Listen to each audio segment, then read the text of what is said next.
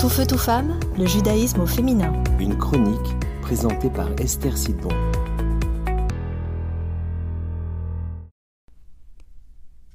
Bonjour, quelle joie de vous retrouver cette semaine encore.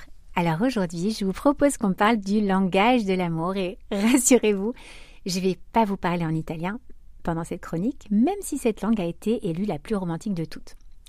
Non, non, je vais vous parler de la théorie des langages de l'amour. Et à travers ça, on va comprendre euh, comment éviter certaines disputes dans le couple. Parce que très souvent, les disputes dans le couple sont liées à un sentiment de frustration. Le sentiment que parfois notre époux, ben, il nous aime pas, ou en tout cas, il nous aime pas comme on souhaiterait qu'il nous aime. Alors venez, on regarde un petit peu cette théorie des cinq langages. L'idée est que nous exprimons ou percevons tous l'amour de manière différente. Le premier langage, ben, c'est celui des mots, donc la parole, c'est dire des mots valorisants pour l'autre, lui dire qu'on l'aime, ou entendre qu'on nous aime également. Ensuite, on a le langage qui est lié au temps de qualité. Alors là, c'est le fait de démontrer son amour à travers des moments passés ensemble, des dates, des moments, vous savez, en amoureux, des activités qu'on fait ensemble, des moments de complicité, de partage, où on s'autorise à s'ouvrir l'un à l'autre. Voilà, ce type de moments qui nous font vraiment nous sentir en connexion l'un avec l'autre. Le troisième langage, c'est celui des cadeaux. Mais je vous rassure, on n'est pas obligé de briser la cagnotte pour ça. Des petites attentions, des petits mots placés dans le sac, des fleurs à Shabbat, n'importe quel petit objet qui matérialisera pardon, votre amour pour votre épouse ou votre époux. Et ensuite, on a le langage des services rendus. Et là, ben, ce sont toutes les petites actions qu'on va faire pour l'autre, tout simplement parce qu'on sait que ça lui fait plaisir. On va lui préparer par exemple un, petit café au lait le matin comme il aime.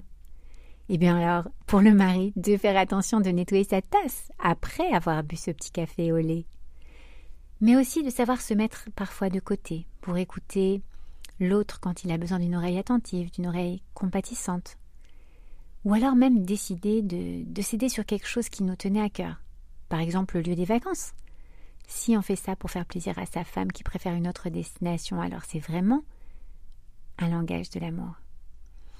Et enfin, le cinquième langage, et pas le moindre, c'est le toucher physique. Et là, on parle bien sûr des câlins, des bisous, bien sûr, mais aussi de toutes les formes de toucher, qu'ils soient affectueux, amoureux ou même juste du quotidien comme se passer le sel, se frôler, etc.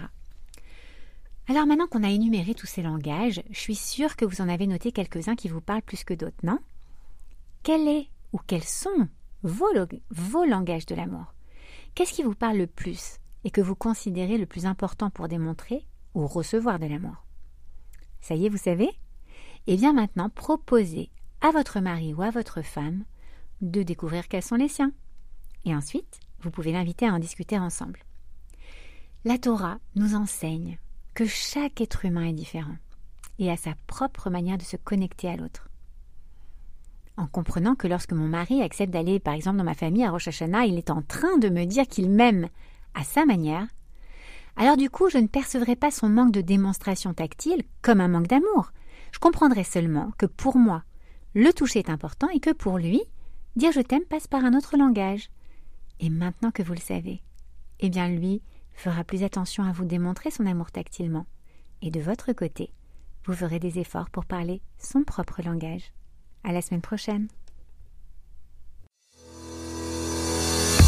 Tout feu, tout femme, le judaïsme au féminin.